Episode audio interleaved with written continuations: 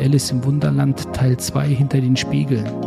Die hat nämlich Alice an die Hand genommen. Jeder erinnert sich an dieses jeder. Buch oder an den, jeder, jeder. Aber die hat damals zu Alice gesagt, hierzulande musst du so schnell rennen, wie du kannst, wenn du am gleichen Fleck bleiben willst. Lauf dich frei. Dein Mental Health Podcast mit Mike Kleiss und Dr. Burak Yildirim.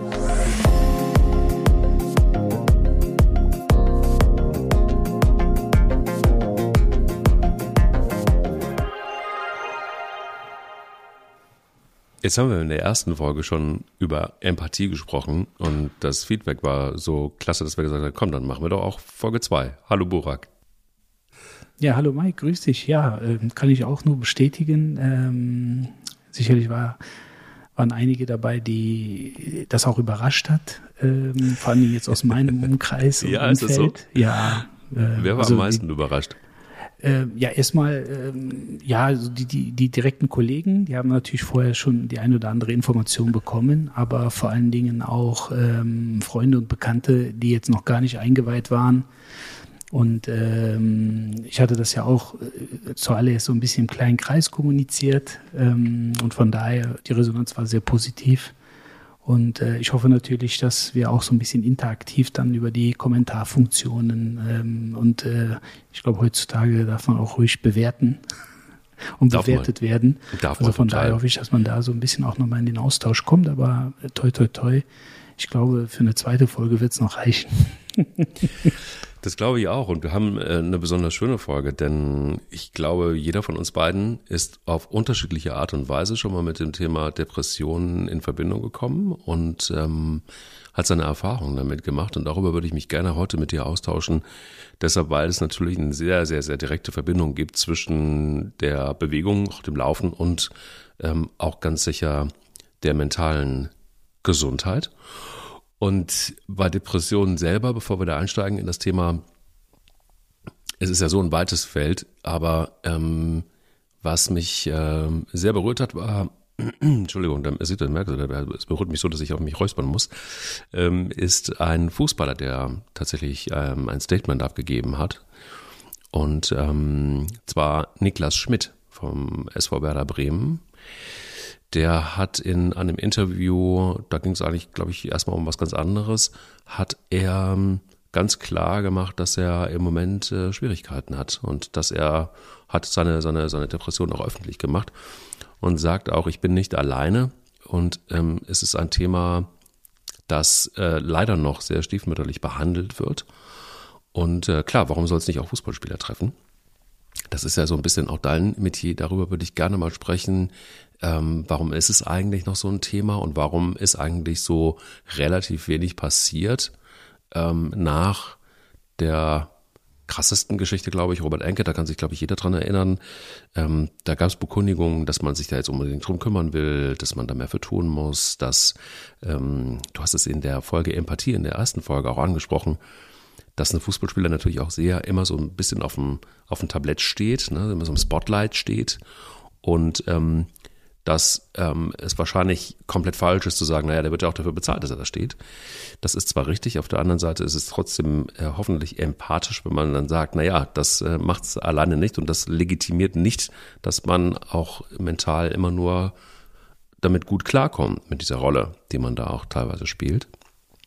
Bevor wir da einsteigen, weil ich glaube, Depression ist letztendlich ein Thema, das immer mehr Menschen tatsächlich, auch wenn man sich die Statistiken anguckt, betrifft. Oder aber auch die Menschen treten raus so ein bisschen aus der Dunkelheit und sagen auch ganz klar, worum es da geht oder gehen damit anders um.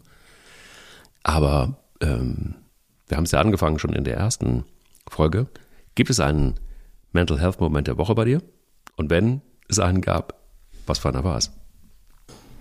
Den gab's ähm, und in erster Linie betraf das ähm, die Konstellation mit einem Spieler, den mhm. ich äh, seit längerem betreue, der ähm, mit langwierigen Verletzungen zu tun hatte, immer wieder zurückgeworfen wurde, sich zurückgekämpft hat, auch sicherlich das ein oder andere äh, ja, Depressive in seiner Wahrnehmung erlebt hat. Natürlich in mhm. dieser Phase, weil man fühlt sich natürlich gerade, wenn man verletzt ist und auch in der Rehabilitation manchmal auch hilflos, man fühlt sich allein, man ist zwar unterstützt und wird mhm. supported von allen Seiten, aber häufig ist es natürlich so, dass am Ende des Tages ähm, man nie so richtig sagen kann, okay, komm, wann komme ich zurück und äh, auf welchem Niveau komme ich wieder zurück.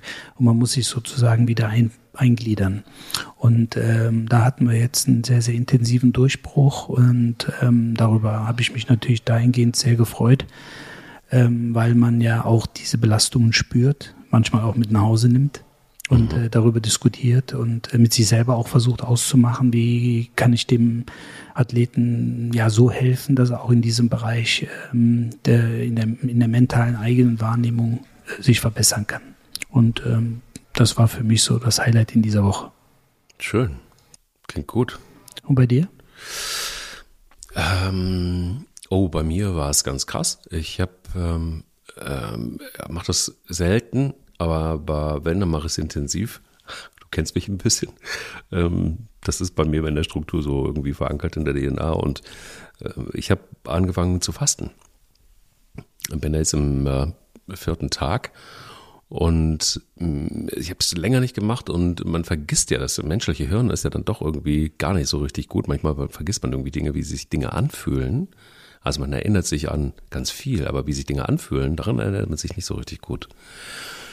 Und ich kriege jetzt gerade wieder ein neues Verhältnis mal wieder zu meinem Körper, um festzustellen, ähm, boah, wie viel, ich habe einfach wieder viel zu viel Zucker zu mir genommen, merke ich. Ich bin richtig, ich bin richtig ähm, auf Zuckerentzug.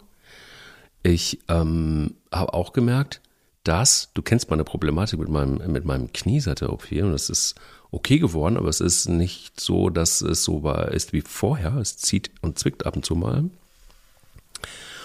Und äh, erstaunlicherweise, seit ich faste, seit dem zweiten oder seit dem dritten Tag, spüre ich da gar nichts mehr. Ganz krass. Also, äh, da, jetzt ist es ja das linke Knie, was so ein bisschen muckt. Keine Ahnung, was da, was da jetzt los ist. Muss, musst du vielleicht mal drauf gucken.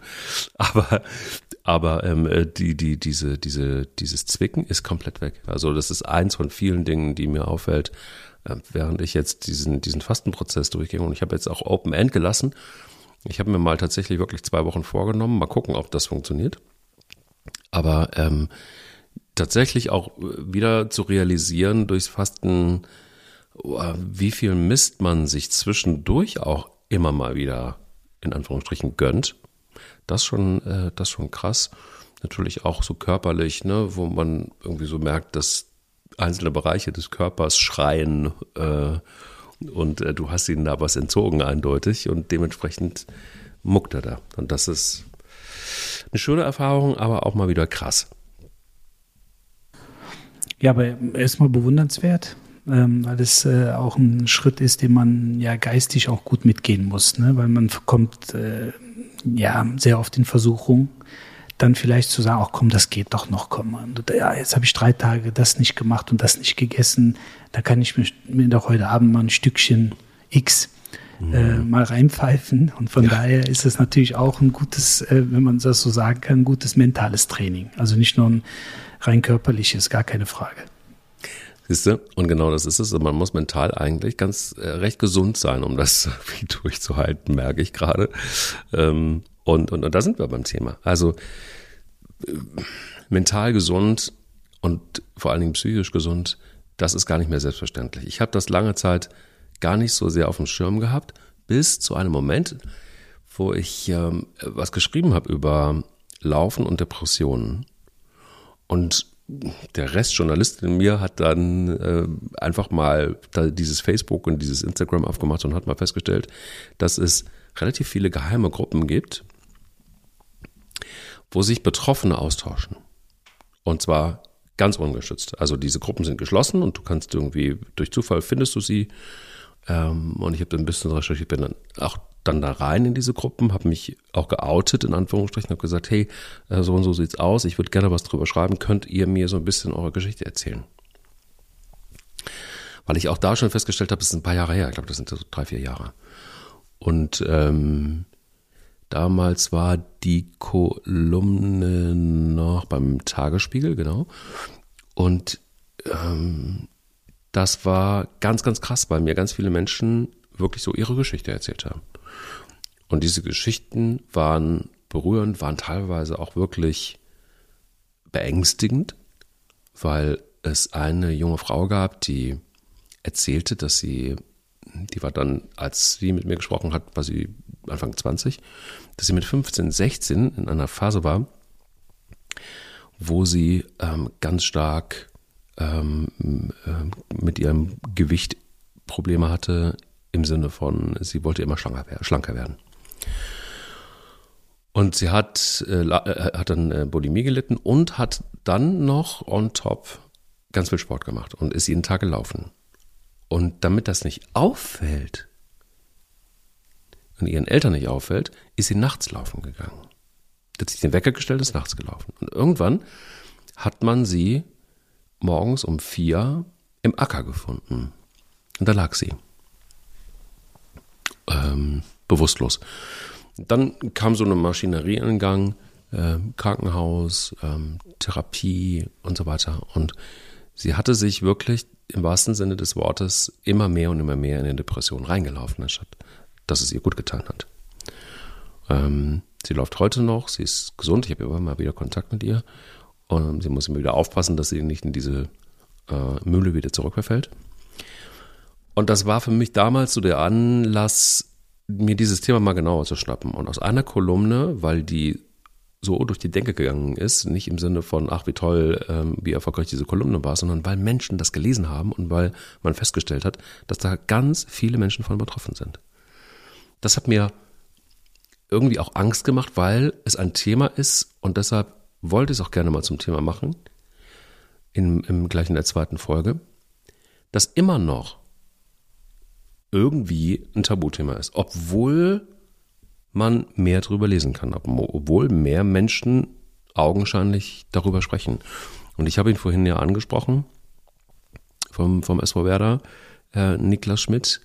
Ähm, das sind dann immer so einzelne Spots, wo du dann denkst, so, oh, okay, aber steht halt einfach auch nur im Kicker, ne? ähm, und äh, darüber hinaus geht es dann nicht. Und deshalb ähm, an dich die Frage, wenn es um unsere mentale Gesundheit geht, warum ist die Psyche immer noch ja, so ein Tabuthema? Wenn das Knie kaputt ist, da spricht irgendwie jeder drüber.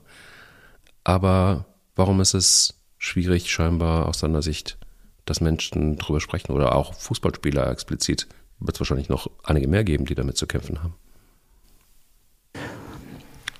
Ich glaube, was man unbedingt festhalten muss, ist, ähm, dass eine Depression natürlich eine Erkrankung ist. Also es wird leider ja häufig gesagt, äh, äh so ein bisschen laissez-faire fast oder äh, zu, zu hemmungslos, ähm, oh, der ist aber Depri heute.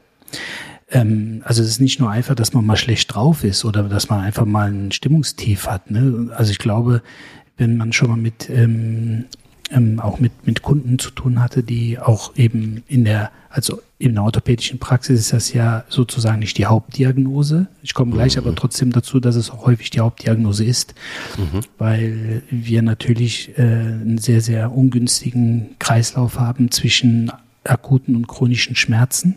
Mhm. und dem, der Entstehung von Depression oder umgekehrt, dass äh, eine depressive Grunderkrankung ähm, akute oder chronische Schmerzen verursachen kann.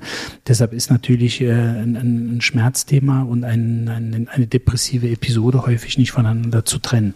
Trotzdem muss ich immer natürlich ein bisschen vorsichtig sein. Ich bin nicht aus dem Fachgebiet der Neurologie und Psychiatrie. Das ist ein eigenes Fachgebiet und äh, demzufolge natürlich auch für diesen Bereich zuständig.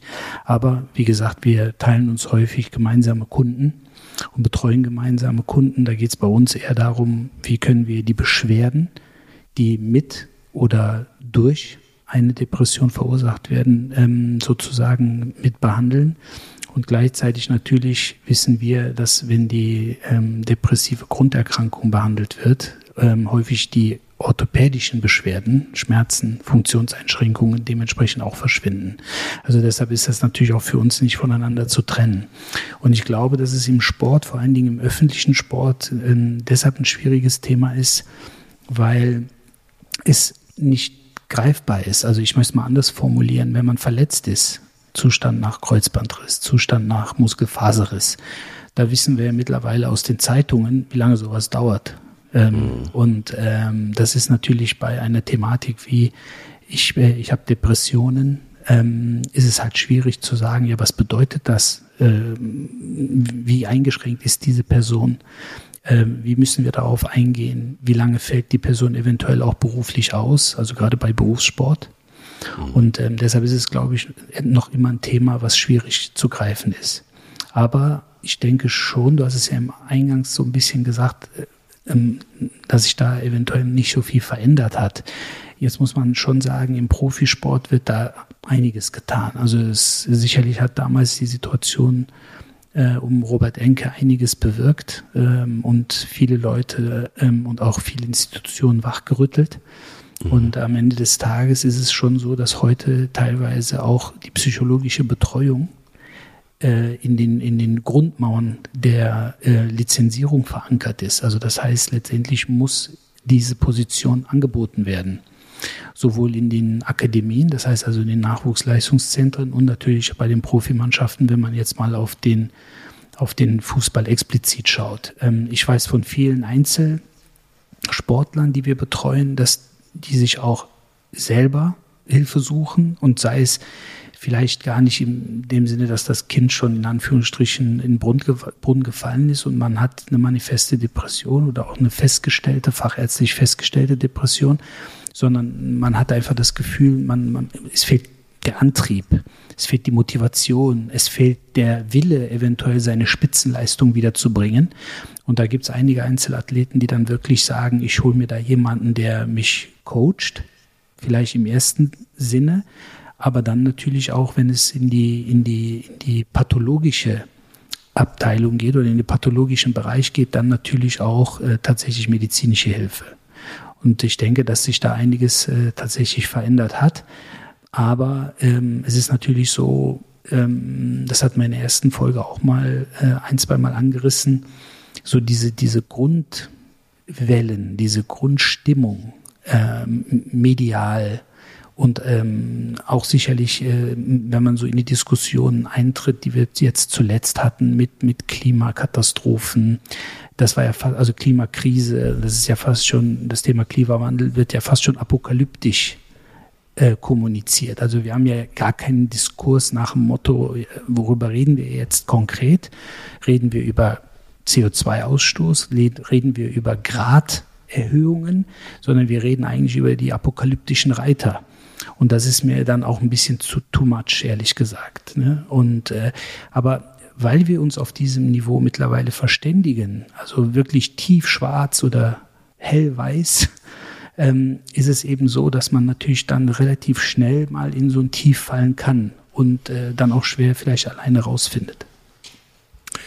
Warum ist es dann trotzdem so, lass uns da noch einen kleinen Moment bei bleiben, dass man ganz oft hört, dass ein Spieler Manuel Neuer beim Skifahren sich den Unterschenkel gebrochen hat und deshalb ausfällt? Und warum hörst du auf der anderen Seite nicht, dass Spieler XY für drei Monate ausfällt, weil er sich tatsächlich in äh, psychologische Betreuung begeben muss?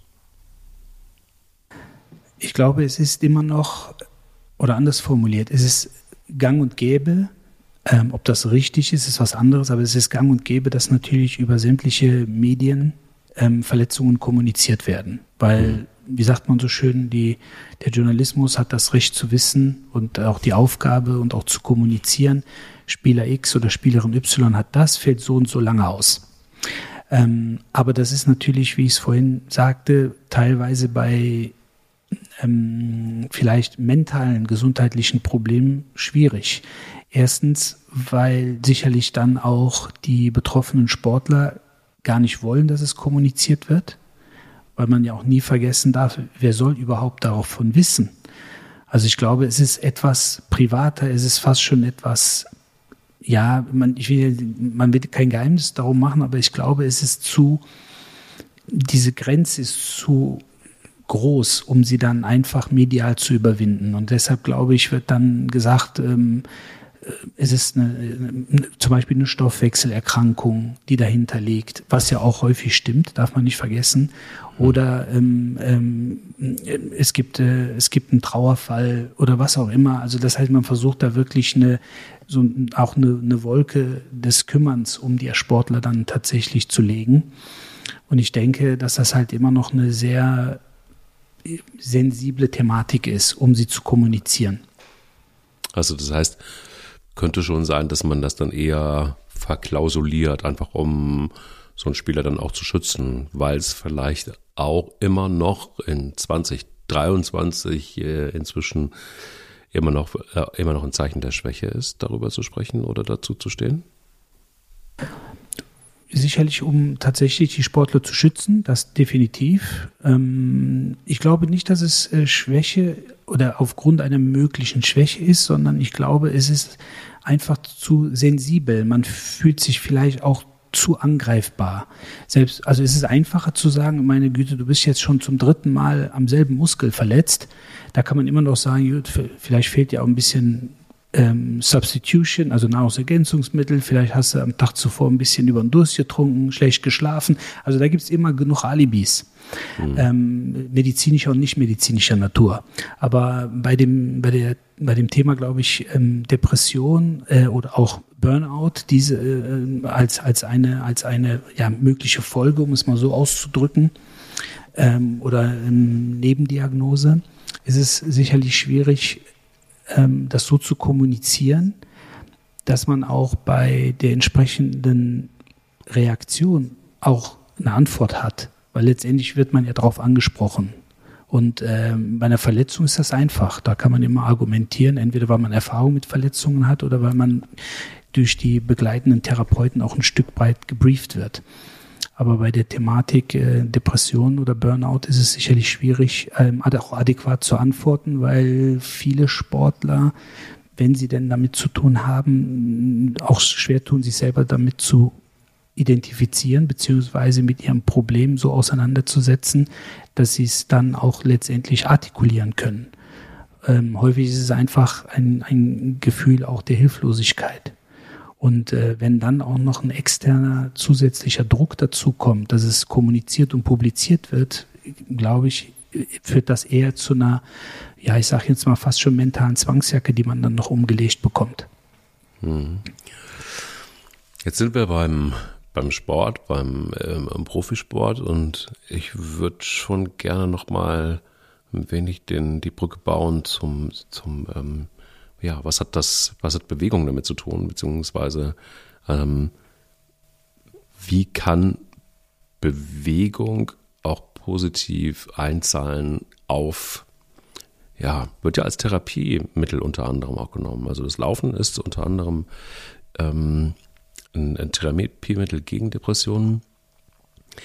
Ähm, wie ist da überhaupt der medizinische Zusammenhang?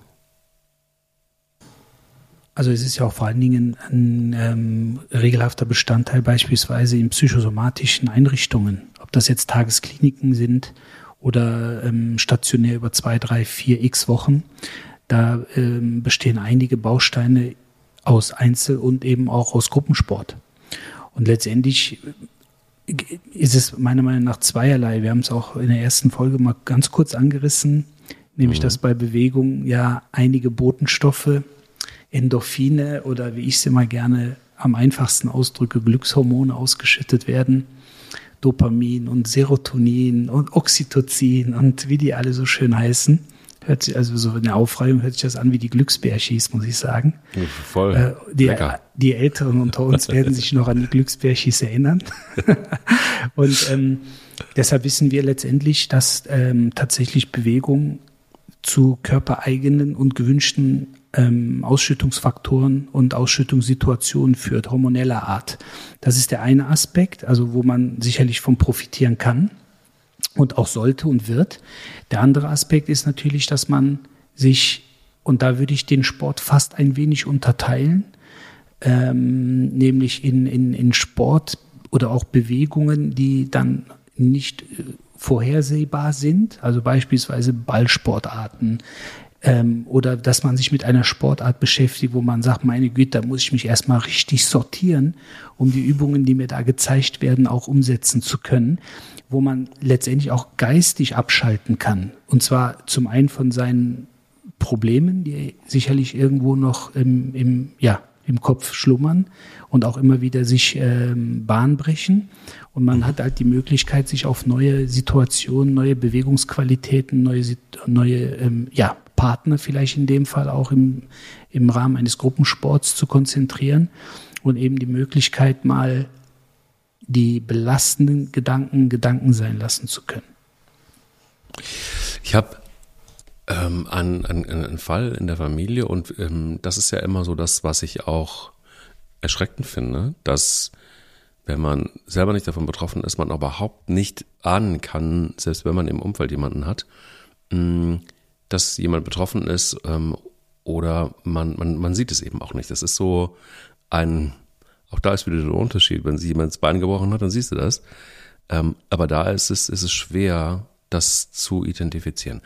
Und ich hatte keine Ahnung, was das eigentlich wirklich bedeutet in der Realität. Ich hatte keine Ahnung, dass, also mir wurde dann erzählt, eben ähm, ähm, von einem Familienmitglied, dass es so ist, dass ähm, er, er saß in einem dunklen Raum und es wurde immer dunkler, bald später, und er hatte nicht die Kraft, wirklich äh, durchs Zimmer zu gehen und den Lichtschalter anzumachen, sondern hatte den Kopf zwischen äh, den, den, äh, den Kopf zwischen den Händen und war in sich zusammengekauert und hatte die Energie nicht zum Lichtschalter zu gehen.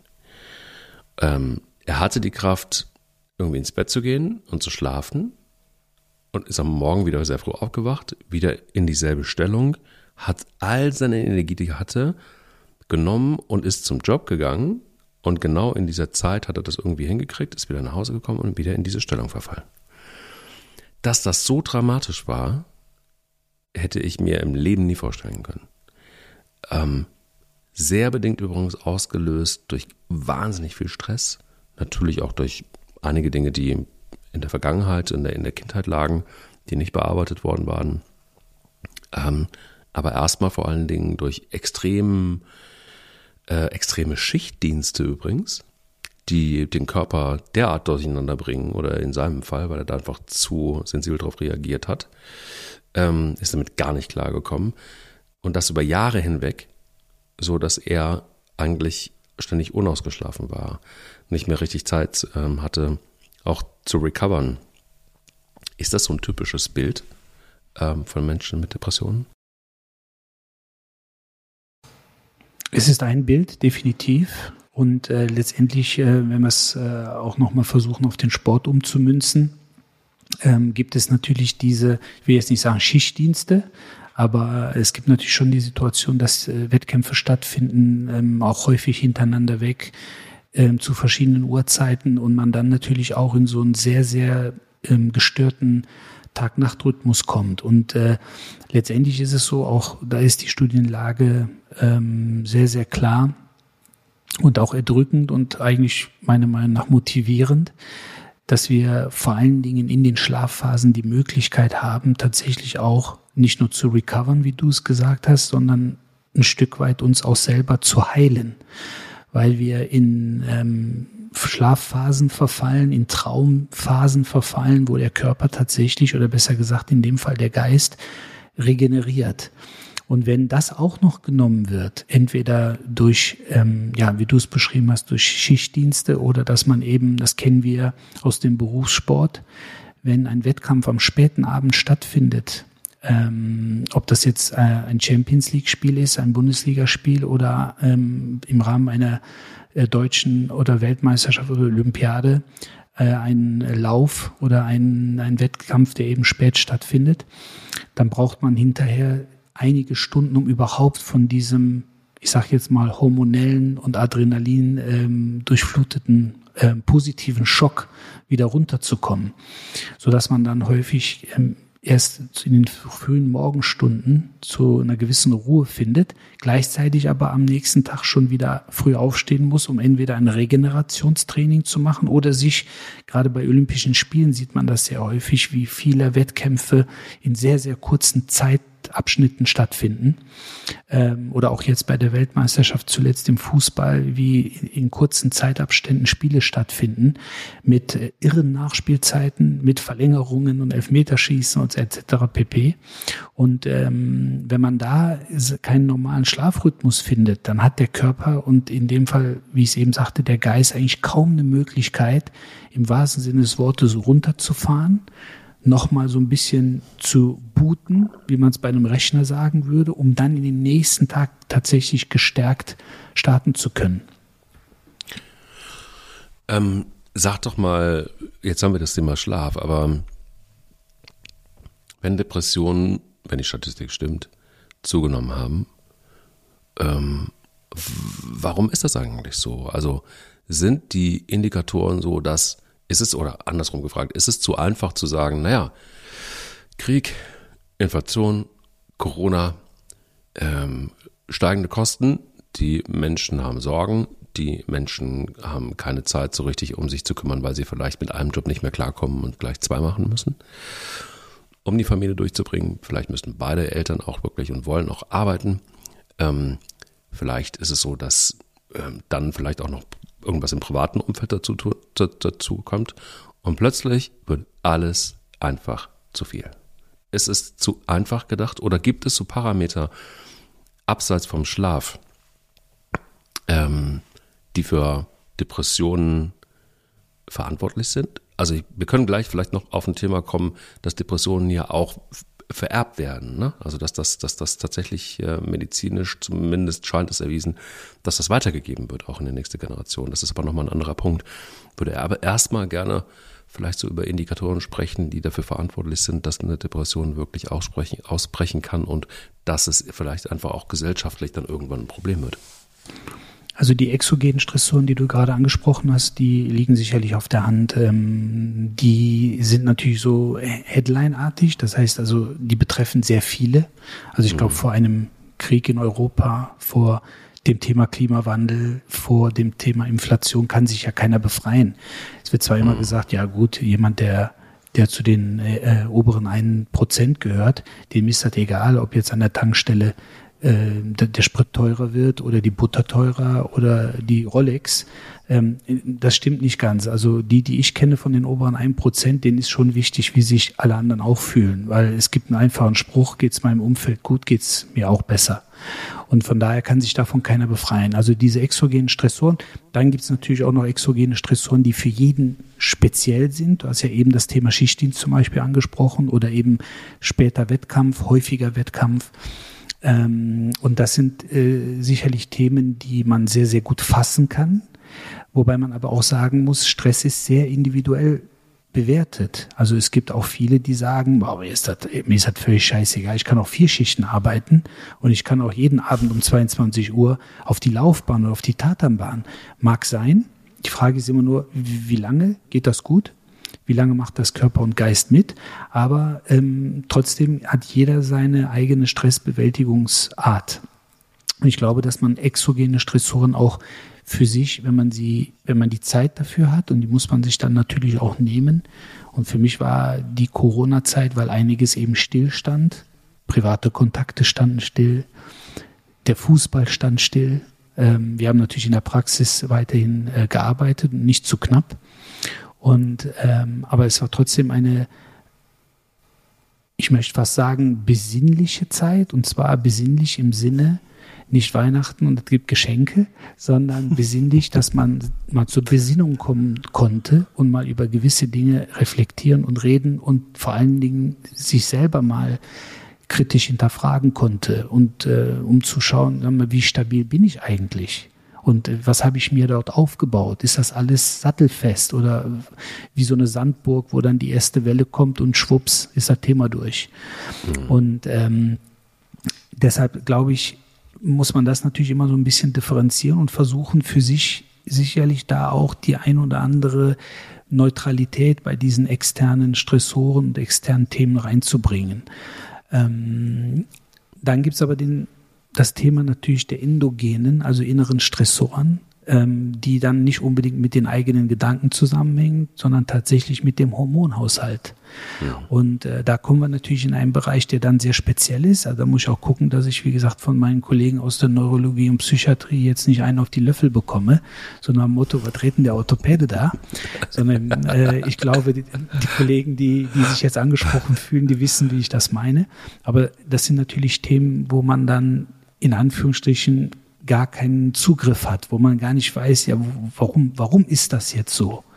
Ähm, vor allen Dingen, wenn jemand, der auf, auf hohem Level performt, egal ob jetzt sportlich, beruflich, emotional, ich finde auch emotional kann man auf hohem Level performen, ähm, die dann plötzlich aus dem Leben gerissen werden. Da muss man sich ja auch häufig die Frage stellen, ja, ist das jetzt einfach, weil dann das letzte Tröpfchen im Fass übt, das Besagte zum Übergelaufen gebra äh, gebracht hat? Oder gibt es irgendwas Endogenes im Körper, was letztendlich dann ähm, sich durchgesetzt hat? Und das ist dann ein Punkt, wo, wenn man dann für sich selber eben Neutralität in bestimmten externen Themen nicht gewährleisten kann oder nicht mehr herstellen kann, ist das sicherlich ein Punkt, wo ich sage, da sollte man definitiv professionelle Hilfe aufsuchen, um dann einfach zu sagen, äh, wir checken mal, wir checken die Organe, wir checken den Stoffwechsel und den Hormonhaushalt und vielleicht finden wir ja im Grunde die Nadel im Heuhaufen und können dann über eine entsprechende Substitution oder Begleitbehandlung sehr, sehr schnell und rasch und anhaltend helfen. Was ich ganz, ganz krass finde, ist so ein bisschen das Phänomen, dass ähm, gerade viele erfolgreiche Menschen irgendwann an so einen Punkt kommen, wo sie ja, sexy ist natürlich der Begriff Burnout, ist ein Modebegriff mittlerweile geworden, obwohl es ja nur ein Teilbereich der Depression ist. Ähm, plötzlich feststellen, es geht nicht mehr. Und ähm, hoffentlich, wenn sie es denn selbst feststellen, dann auch was dafür tun oder dagegen tun. Aber es ist zum Beispiel, ähm, fand es ganz gut, ich habe das neulich im Podcast gehört und zwar bei Gemischtes Hack, Felix Lobrecht, der war auf Tour und ähm, er sagte, meine größte Angst äh, war, nach, wenn die Tour vorbei ist, dann falle ich immer in so ein totales Loch. Dann ist nämlich plötzlich alles still. Da ist kein Publikum mehr. Ich bin nicht mehr unter Stress. Es ist einfach nichts mehr. Ich sitze in meiner Wohnung und es ist nichts los. Und die Fallhöhe ist unheimlich hoch. Ähm, der Applaus ist stumm, die Hallen sind zugeschlossen, die Trucks fahren nicht mehr, das Catering ist nicht mehr da, ich muss selbst kochen und ich sitze da tatsächlich allein in meiner Wohnung ist ein Riesenproblem für ihn. Er sagte, ich werde dann richtig depressiv. Gibt beliebig andere Fälle mehr, wo du feststellst, dass die Anforderung auch wahnsinnig hoch geworden ist. Also gerade im Managementbereich, wie viel Verantwortung ein einzelner Mensch plötzlich zu tragen hat. Dann gibt es gerade in Zeiten von Female Empowerment, wo, wo Frauen völlig zu Recht ähm, nach vorne stürmen und immer mehr auch in den sozialen Netzwerken fordern, dass ähm, endlich Gleichberechtigung herrschen muss. Dafür kämpfen. Da aber auch, merkst du auch, ein unglaubliche Energie fließt, unglaublicher Stress erzeugt wird. Ähm, also ich glaube, Stress ist ja etwas, was so vielfältig ist, aber wir uns auch teilweise selber den Stress machen. Und aber auch manchmal wahrscheinlich selber glauben, dass wir immer leistungsfähiger werden müssen, um erfolgreich zu sein, um unseren Job zu behalten. Dann kommt die Angst wieder, ich muss es sein, weil sonst ist mein Job weg. Und in diesen Zeiten keinen Job zu haben, geht gar nicht. Also das heißt, man läuft in so ein Rad rein, ähm, wo man sich selber wahnsinnig viel Druck macht. Und vielleicht ist es aber auch so auf der anderen Seite, dass wahnsinnig viel erwartet wird, dass mit immer weniger Personal immer mehr zu leisten ist. Auch das ist ja ein Phänomen. Also es gibt ja nun einige äh, Unternehmen, auch Medienunternehmen, ähm, wo das der Fall ist. Ähm, wie kriegen wir das überhaupt noch hin, dass wir uns da nicht reindrängen lassen? Und wenn wir merken, dass wir uns haben reindrängen lassen, wie können wir dann noch die Handbremse ziehen? Also eigentlich nur mit mentalen Selbstreinigungsprozessen.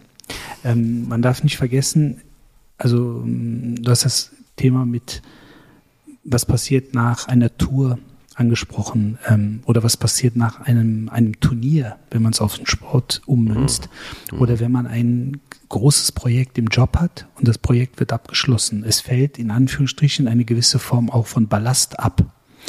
Und wir kennen dieses Phänomen, also das, was ähm, hat ja die, die Thematik mit Felix angesprochen und äh, das, was wir aber alle fast häufig erlebt haben und kennen, ist, es gibt ein Element, das jeder einmal, zweimal, manche sogar, wenn sie großzügig zu sich selbst sind, dreimal im Jahr haben, äh, nämlich Urlaub. Wenn man bis zum Urlaub Knallgas arbeitet und wird im Urlaub krank. Ja. Und, ähm, dann, und dann kommt auch immer der klassische Spruch, ja, ich werde immer im Urlaub krank. Ja klar, es fällt, es fallen Ballaste ab und äh, Hormone fallen ab und die vorher in, einem bestimmten, einer bestimmten Konzentration im Körper wüten, um einen auch natürlich stabil zu halten und leistungsfähig zu halten. Und dann auf einmal in der Urlaubssituation, wo man dann sagt, so jetzt will ich aber meinen Nullpunkt erreichen, findet man den nicht, weil man dann sofort patsch irgendwie die Nase läuft oder der Husten kommt etc. Ähm, aber ich glaube, ähm, dass wir natürlich in, uns in einem Zeitalter bewegen, ähm, wo es sehr, sehr schwierig wird, aus diesem Kreislauf der Dauerperformance und immer weiter, höher, schneller, besser, geiler, in Anführungsstrichen zu, zu sein und zu performen, weil das natürlich auch irgendwo so ein bisschen gefordert wird. Ne? Also ich, meine, wir brauchen uns nur die sozialen Medien anschauen. Ähm, da arbeiten Leute, also 40 Stunden Woche ist ein Nebenjob. Ähm, dann so Dinge wie, ja, dann so Dinge wie, ähm, ich schlafe nur drei Stunden die Nacht. Ne? Ich sage ganz klar, schläfst du nur drei Stunden die Nacht, ist das ein sicheres Ticket in den Tod? Also auch das ist klar bewiesen. Da können wir mal eine eigene Sendung drüber machen. Also mhm. sensationelle Studienergebnisse gibt es. Mhm. Schlaf ist elementar. Elementar. Also alleine, wenn man bedenkt, wie der Schlaf von der Biologie konstruiert ist und sich letztendlich als ein Relikt fast schon aus den, aus den Steinzeiten und prähistorischen Zeiten äh, bis heute gehalten hat, ähm, dann ist äh, Schlafen ein ganz, ganz zentrales Thema. Aber letztendlich geht es immer darum, wer kann am wenigsten schlafen und am längsten arbeiten. Aber nochmal, am Ende des Tages führt das immer in Sackgassen. Entweder hat man körperliche oder geistige Beschwerden oder beides. Und meistens hat man beides, weil es, das eine ist von dem anderen schwer trennbar. Und demzufolge äh, kommen wir da ein bisschen schwierig raus. Und wie ich finde, wer das am besten publiziert hat, war 1871 die Rote Königin bei Alice im Wunderland Teil 2 hinter den Spiegeln.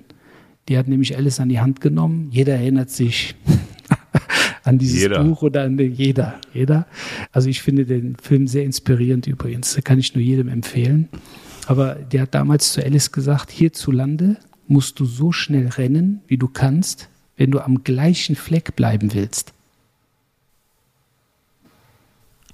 Muss ich kurz nachdenken? Hat sie und recht. Da, richtig. Und äh, im Grunde ist es so. Und nochmal, es ist 1871 geschrieben. Also schon ein paar Tage her. Äh, oder wie ich immer sage, ein paar Weltmeisterschaften. Zu dem Zeitpunkt gab es nicht mal welche. Ähm, und hm. daraus ist tatsächlich in der Evolutionsbiologie die rote Königin-Hypothese entwickelt worden. Auch darüber würde sich fast eine eigene Sendung lohnen, muss ich sagen. Ähm, wo man eben letztendlich gesehen hat, dass man tatsächlich sich immer weiterentwickeln muss, um überhaupt das Level zu halten und nicht nur um besser zu werden. Also eigentlich müsste man, um besser zu werden, noch mehr machen.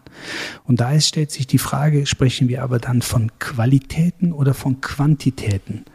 Weil jeder von uns, und auch das ist in der Literatur vielfach belegt und in Studien belegt, hat nur 48 halbe Stunden am Tag. Keiner hat mehr. Verdammt. Keiner. Und ich die müssen wir versuchen, und die müssen wir versuchen natürlich dann doch sehr, sehr sinnvoll zu nutzen. Und da stelle ich für mich immer die Frage, willst du die quantitativ nutzen? Also willst du noch mal ein Stündchen mehr machen? Zum Beispiel für einen Podcast? Oder mhm. willst du ähm, tatsächlich auch in qualitative Themen investieren? Und für mich ist ein Thema der Qualität ist, dass ich überhaupt in der Lage bin, zu performen, dass ich in der Lage bin, konzentriert zu arbeiten. Wenn ich von einem Raum in den anderen gehe, in der Praxis, muss, weiß ich, ich öffne die Tür, ich treffe eine neue Person, muss aber am Ende des Gesprächs eine Entscheidung getroffen haben.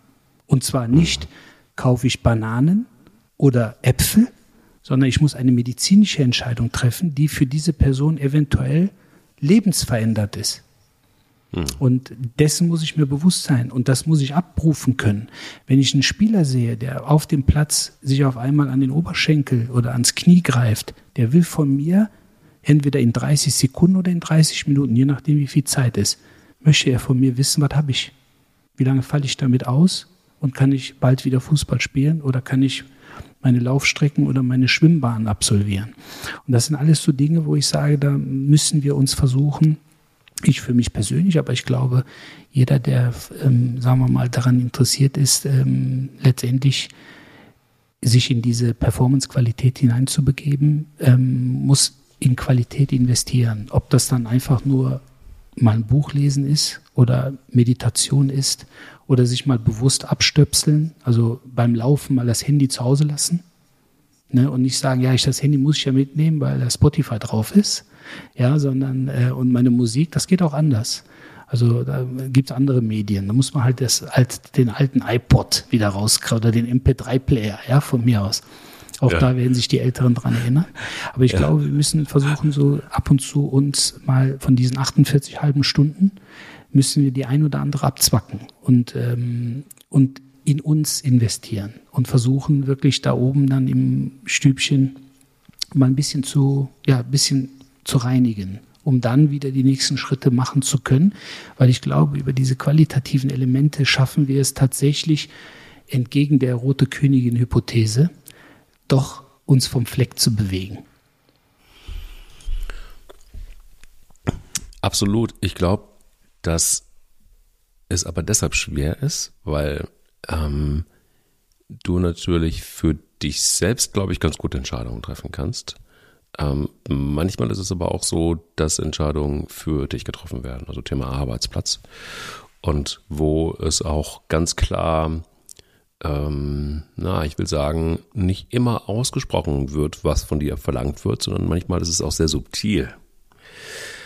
Und das finde ich, glaube ich, gerade so in diesen Zeiten wahnsinnig schwierig, ähm, dass wir auf der einen Seite Führungskräfte haben, Chefs haben, oftmals, die auch etwas moderner denken, die auch jünger sind inzwischen, ähm, die aber anders kommunizieren und die nicht sagen, Hammer, finde ich scheiße, du trittst morgen an und arbeitest zwei Stunden länger, sondern da ist der Sound eher, also ehrlich, ich habe so festgestellt, dass du nicht richtig motiviert bist und was können wir tun, dass du motivierter bist? Gibt es irgendwas, was wir tun können?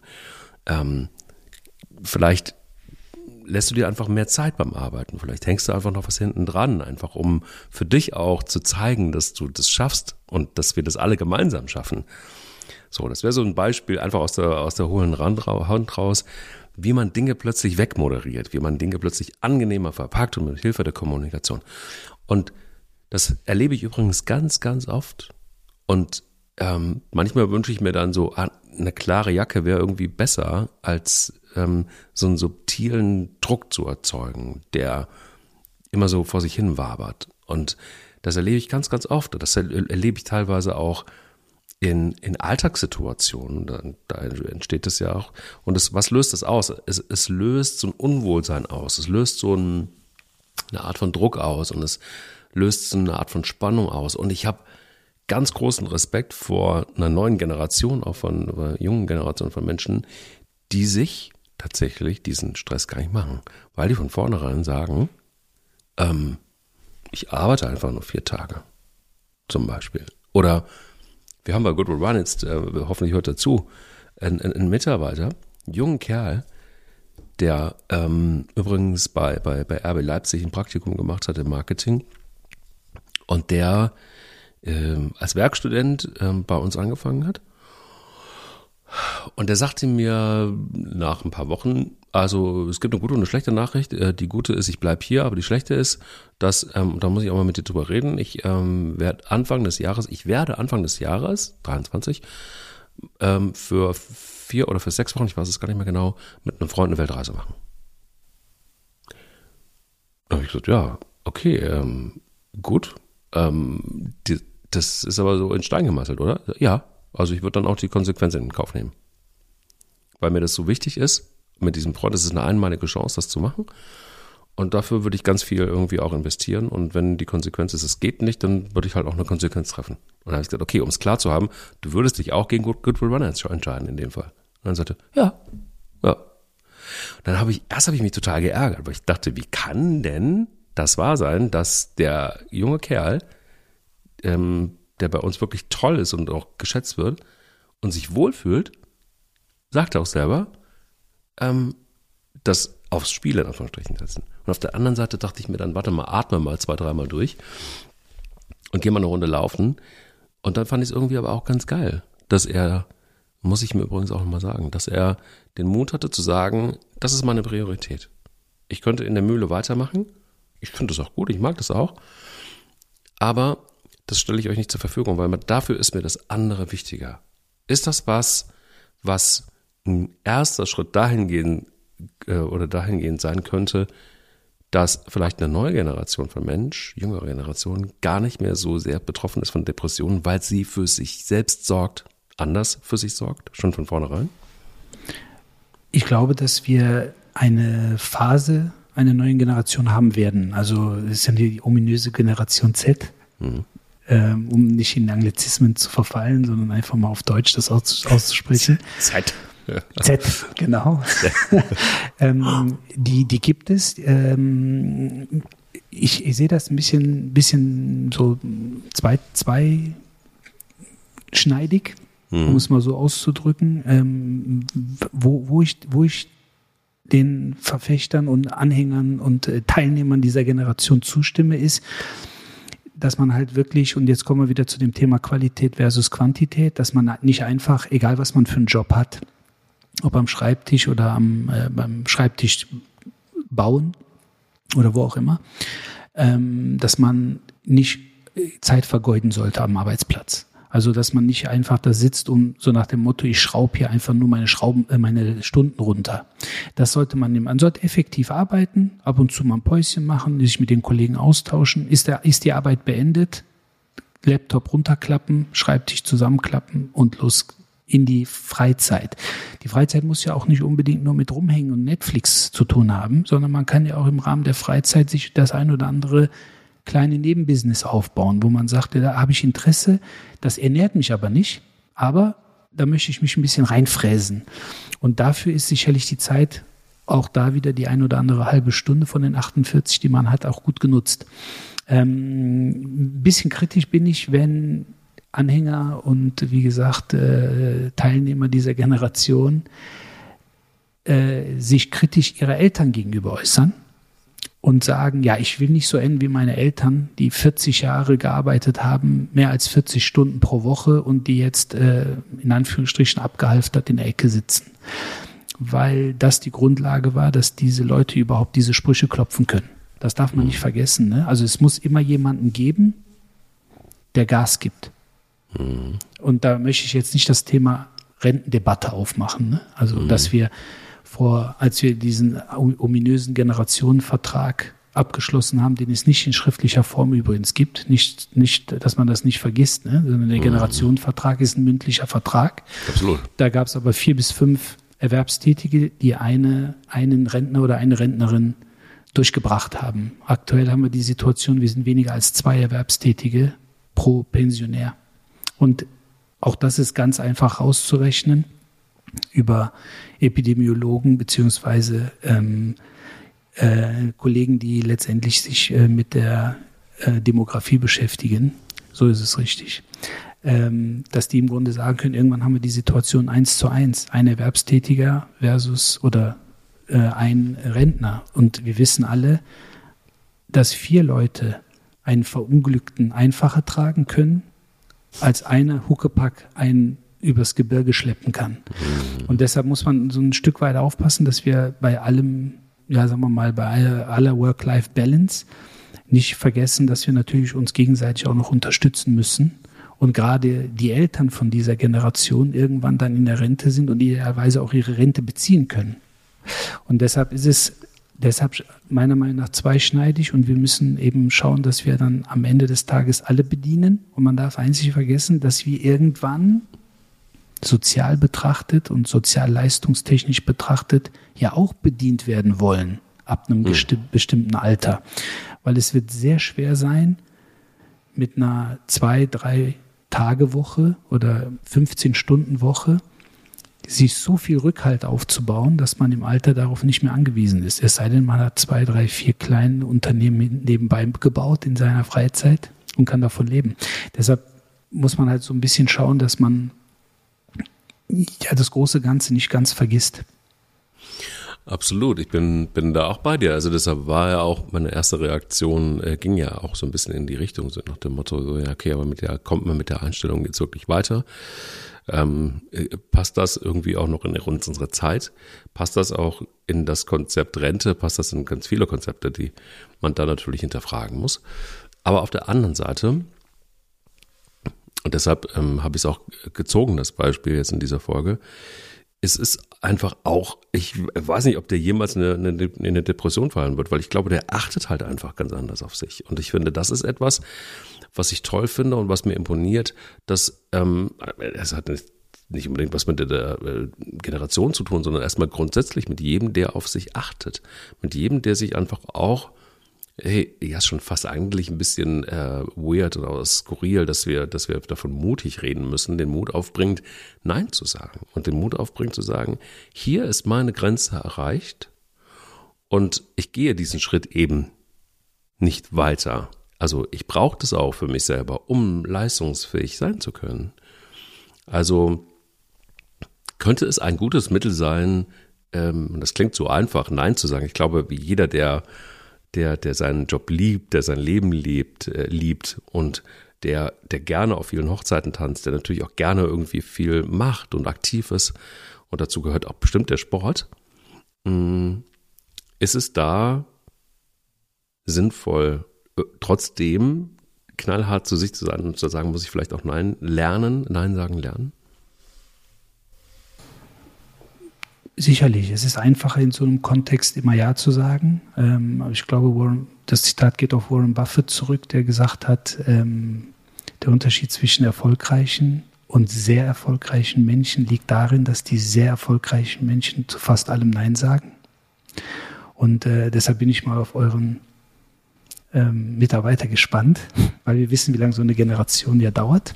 Und dann mhm. gucken wir mal am Ende des Tages, ob das tatsächlich so hilfreich ist, weil du brauchst ja, um letztendlich deine Freizeit auch ein Stück weit gestalten zu können oder auch eine Weltreise machen zu können, brauchst du einfach Asche. Und von nichts tun regnet es wenig Asche. Ne? Es sei denn, man hat einen guten Support zu Hause, ne? gar keine Frage. Aber jetzt kommen wir wieder auf das Thema der Eltern. Warum ist der Support dann gut? Ja, weil die Eltern sich den Arsch aufgerissen haben. Mhm. Also, ne, da, also ist so ein kleiner, kleiner Kreislauf, den man dann immer durchlaufen kann. Aber ich denke, dass in bestimmten Situationen es äh, im Sport förderlich und hilfreich sein kann, Nein zu sagen. Ähm, man darf aber auch nicht vergessen, dass es wichtig ist, auch schon mal aus ähm, therapeutischer, vielleicht aber auch aus motivationstechnischer Sicht ähm, mal zum Sportler Nein zu sagen. Weil man läuft auch immer Gefahr, äh, dass man Athleten oder egal ob in welcher Funktion man die betreut, dann auch so ein bisschen gefallen zu wollen. Und äh, das ist auch nicht, nicht diese Art, nicht diese, diese Art von Unterstützung, die eigentlich jeder Sportler unbedingt haben möchte. Letztendlich ist es auch mal wichtig zu sagen, nein, wir machen jetzt das und nein, wir gehen jetzt mal diesen Weg, um letztendlich auch ähm, einem Sportler mal einen Weg zu zeigen, den er vielleicht noch gar nicht kennt und der ihn dann dadurch letztendlich leistungsfähiger macht und dann vielleicht auch in einer gewissen Form ausgeglichener, wenn man merkt, boah, ich habe nochmal einen Skill ähm, und eine Qualität hinzugewonnen. Krass, dass du es ansprichst, weil ich hatte gerade ähm, eine, eine, ein, ein, ein Fall oder eine, eine Situation im Kopf. Ähm, wir reden darüber, wie, wie wertvoll auch Bewegung sein kann und wie, wie wertvoll auch zum Beispiel auch ein Entspannungslauf sein kann ähm, um abzuschalten, um, äh, wenn man das Handy zu Hause lässt und den alten ähm, Discman äh, mitnimmt. Oder gar den alten Walkman. Ähm, die, die sehr alten erinnern sich vielleicht noch an diese kleinen Kassettenrekorder, die man mitnehmen konnte. Wenn man ähm, so ein Ding noch hat und nicht im Museum voll, abgegeben hat. Voll krass irgendwann in den 80ern. Naja, auf jeden Fall, die Rolle geht natürlich auch rückwärts. Also ich kenne ein Pärchen, das sich im wahrsten Sinne aus der Depression rausgelaufen hat und zwar gemeinsam, die haben sich übers Laufen kennengelernt. Die haben sie aber auch Rolle rückwärts wieder reingelaufen. Und zwar hat es irgendwann nicht mehr gereicht, 10 Kilometer zu laufen. Es hat dann irgendwann auch nicht mehr gereicht, 20 Kilometer zu laufen. Es hat nicht mehr gereicht, 42 Kilometer zu laufen. Es hat nicht mehr gereicht, 100 Kilometer zu laufen. Das ist, ist man dann plötzlich im Bereich des Ultramarathons. Übrigens, der ehemalige ähm, Schiedsrichter Markus Merck macht das auch. Mit dem habe ich mal getroffen bei einem sehr anstrengenden ähm, Traillauf über mehrere Tage. Im Transalpine Run, der macht sowas mit seiner Frau zusammen. So dieses Pärchen habe ich in Südafrika getroffen. Ultraläufer, ganz besondere Form, du wirst sie wahrscheinlich auch kennen, von Mensch. Und ähm, es war, es gibt in Südafrika einen sehr, sehr großen Marathon, den Two Oceans Marathon. Der ist nur 56 Kilometer lang und ähm, für die beiden eigentlich easy zu handeln. Nicht so easy zu handeln, weil in der Vorbereitung, ein paar Tage vorher, saß ich mit denen so zusammen irgendwie im Bus. Und dann äh, sagte sie so, ah, irgendwie zwickt's doch noch. Und sag ich, was zwickt noch? Naja, mein Knie. Und ich sage, ja, aber wenn es zwickt, dann ist vielleicht ein Ultramarathon nicht so gut. Und dann sagt sie, aha, lachte wirklich laut und sagte, habe ich schon ganz lange. Ähm, ich lasse mich halt immer wieder fit spritzen vom Arzt, damit ich das halt schaffe.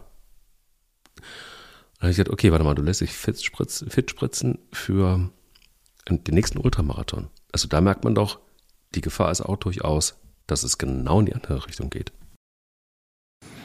Jetzt, zumal man sich die Frage natürlich dann stellen muss, irgendwann genau wie 10 Kilometer 20, 42, 100, 150 nicht mehr reichen, reicht dann vielleicht eine, zwei, acht, 15 Spritzen nicht mehr. Die Dosis wird erhöht. Ähm, man weiß natürlich auch nicht, in welche Situation man da hineinspritzt, wenn man nicht permanent auch eine gewisse Bildgebung mitlaufen lässt, um zu zeigen, ja, pass mal auf, weil ein Zwicken im Knie kann ja mannigfaltig sein. Von einer leichten Reizung über einen manifesten Knorpel bis Knochenschaden. Und ähm, demzufolge, glaube ich, ähm, ist es wichtig, dass man dann hinten raus dann nicht auf einmal merkt, oh, das, ich komme mit der normalen Dosis nicht mehr hin. Und irgendwann ist aber auch jegliche Dosis ausgereizt, dass man dann nicht mal mehr seine zehn Minuten laufen kann.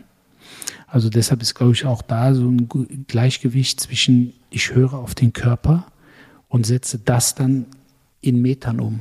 Und ähm, deshalb ist es auch, glaube ich, wichtig, dass man bereit sein sollte, wenn man längere Zeit keinen Sport gemacht hat und das Gefühl hat, ne, so ein bisschen die, die, die innere Zwangsjacke zieht sich immer fest dazu und ich brauche ein gewisses Ventil, dass man auch hingeht und teilweise nur über fünf bis zehn Minuten sich mal bewegt. Versucht das vielleicht so ein bisschen in den Tag hinein zu flechten, um immer mal wieder ein bisschen Stresslevel abzubauen, weil auch das macht resistenter wenn dann der Stresspegel so ein bisschen ähm, hochpoppt und das Ganze dann mit einfachen Mechanismen geregelt werden kann. Aber auch da ist es natürlich, man versucht die Athleten ja in all ihren Zielen und Wünschen zu begleiten und auch zu unterstützen. Aber gerade dieses Thema Fit Spritzen ist eigentlich ein sehr, sehr gruseliger Begriff, muss man sagen. Ähm, und davor, also zumindest spreche ich jetzt in erster Linie für mich, davor würde ich persönlich immer ähm, zurückschreiten, weil letztendlich ist es so, der Körper gibt uns Signale und wir müssen respektvoll mit diesen Signalen umgehen. Man kann letztendlich immer mal sagen, das ist nicht so schlimm. Da kann man auch mal eine Salbe drauf werfen oder wie wir in Köln sagen, ein Läppchen drauf machen. Aber ähm, am Ende des Tages muss man immer so ein Stück weit überlegen, in welche Situation ähm, führt man dann den Körper und kann er das Ganze tatsächlich auch die ganze Zeit kompensieren, gerade wenn es dann in diese Ultraläufe hineingeht. Ja, aber genau das ist doch im Grunde genommen eigentlich ein ganz guter Punkt. Ähm, es ist vielleicht so gegen Ende jetzt dieser Folge, ähm, vielleicht so der erste. Ich glaube, wir werden bestimmt das eine oder andere Mal noch auch über Depressionen sprechen, über Burnout sprechen, über den Zusammenhang auch mit Bewegung, weil es einfach so ein großes Thema ist und auch so mannigfaltig ist. Ähnlich wie das Zwicken im Knie, was alles Mögliche sein kann. Aber ist es dann nicht vielleicht ein ganz guter Ansatz, ähm, vielleicht immer mal wieder zu überprüfen, an welcher Stelle stehe ich eigentlich? Also wenn wir über Mental Health sprechen, wenn wir über Bewegung sprechen, kann es eine gute Idee sein, nicht nur in den Körper reinzuhören. Das ist sowieso per se gar nicht so einfach, aber das muss man lernen. Ich glaube, das ist, manche Menschen können es von vornherein irgendwie besser oder, oder manche auch weniger. Ähm, aber ich glaube, das ist ein Prozess, auch in den Körper reinzuhören und auch bereit zu sein, sich darauf einzulassen, dem auch zuzuhören und dem auch zu folgen am Ende des Tages. Ähm, und ist es vielleicht auch eine, eine, eine gute Idee, dass man ja, dass man immer mehr einfach auf der einen Seite Ärzte hat, auf der anderen aber auch Psychologen hat, die sich der Situation annehmen, die, die sich auch ähm, Menschen annehmen. Und du hast es vorhin so ein bisschen ähm, ja auch lustig gesagt und hast gesagt, ja, aber muss ich aufpassen, dass hier meine, meine Kollegen äh, mir nicht einer auf den Sack geben, weil was das sagt der Orthopäde jetzt zu, zu Psychogeschichten. Aber ist es nicht vielleicht auch wichtig, dass auch der medizinische Part, für den du ja stehst, dass, es, äh, dass man sich da auch mehr und mehr der Verantwortung bewusst ist und einfach auch Menschen eher mal anguckt und nicht nur das, was da gerade vor einem liegt, nämlich, ähm, ja, ist das jetzt irgendwie äh, ein Sehnenabriss oder nicht, sondern zu gucken, was führt eigentlich dazu auf der einen Seite und auf der anderen Seite aber auch bei Psychologen vielleicht das Ganze komplexer zu gucken und zu sagen, na, es ist nicht nur einfach jetzt ein Burnout, sondern wir müssen uns die gesamte Situation angucken. Also, was mir manchmal so ein bisschen fehlt, ist die Sensibilität. Kann das sein, dass uns das noch ein Stück weit fehlt und dass wir darauf mehr aufpassen müssen? Auf der einen Seite der Mensch selber, ist ja für uns, äh, wir sind ja für uns selbst verantwortlich. Auf der anderen Seite aber auch die sogenannten Experten.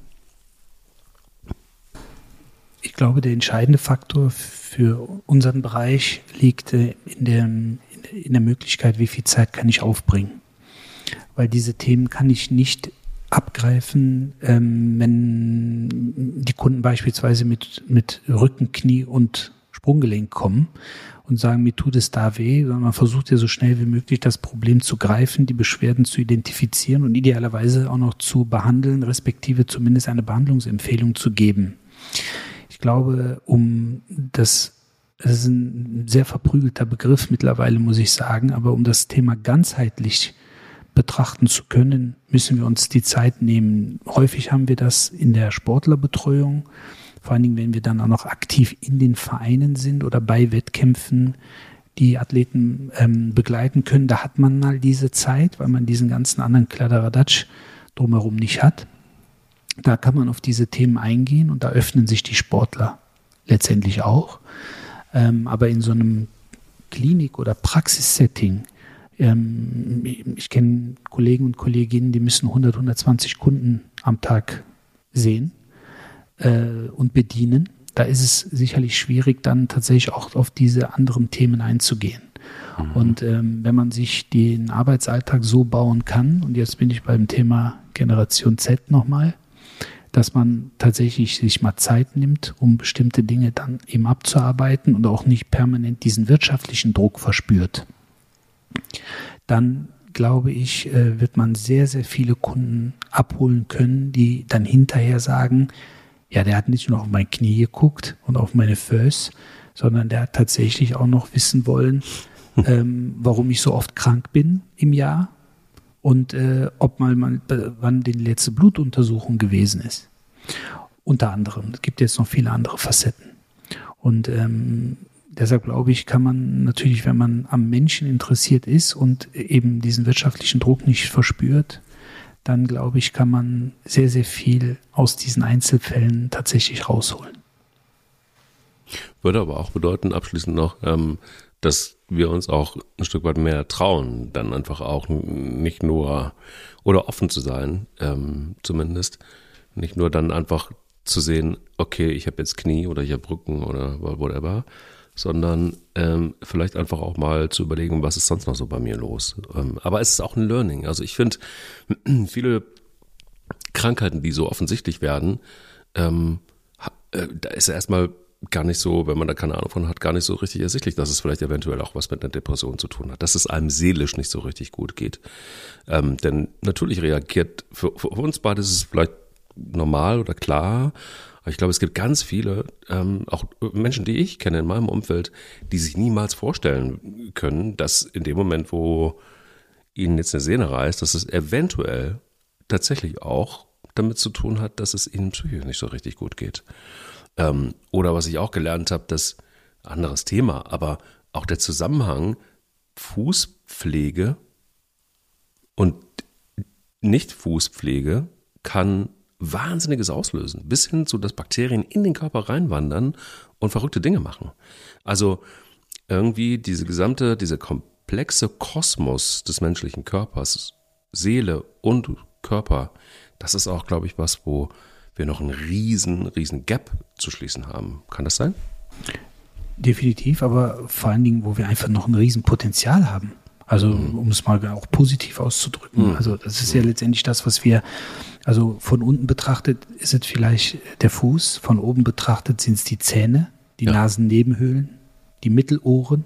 Also wenn, ne, wenn ein Kind achtmal im Jahr eine Mittelohrentzündung hat und äh, ständig ein dickes Knie, dann muss man die, den Fokus nicht unbedingt im Knie suchen, sondern vielleicht in dem mhm. Mittelohr. Ähm, das so als Praxisbeispiel. Ähm, und demzufolge äh, ist das ein Riesenfeld, was es noch zu beackern gibt, aber was natürlich den Beruf, damit man das Ganze nicht auch jetzt aus unserer Sicht ständig im Autopiloten durchläuft, ähm, sehr, sehr attraktiv macht und äh, eben facettenreich.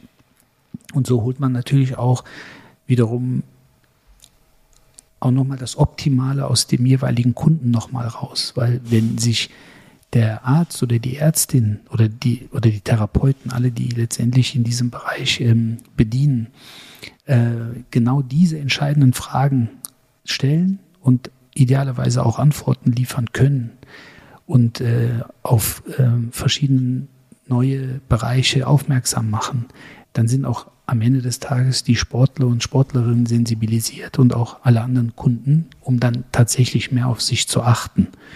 Und jemand, der nicht so oft Beschwerden hat, egal ob jetzt entzündlicher oder schmerztechnischer Art, der ist natürlich dann auch geistig fit.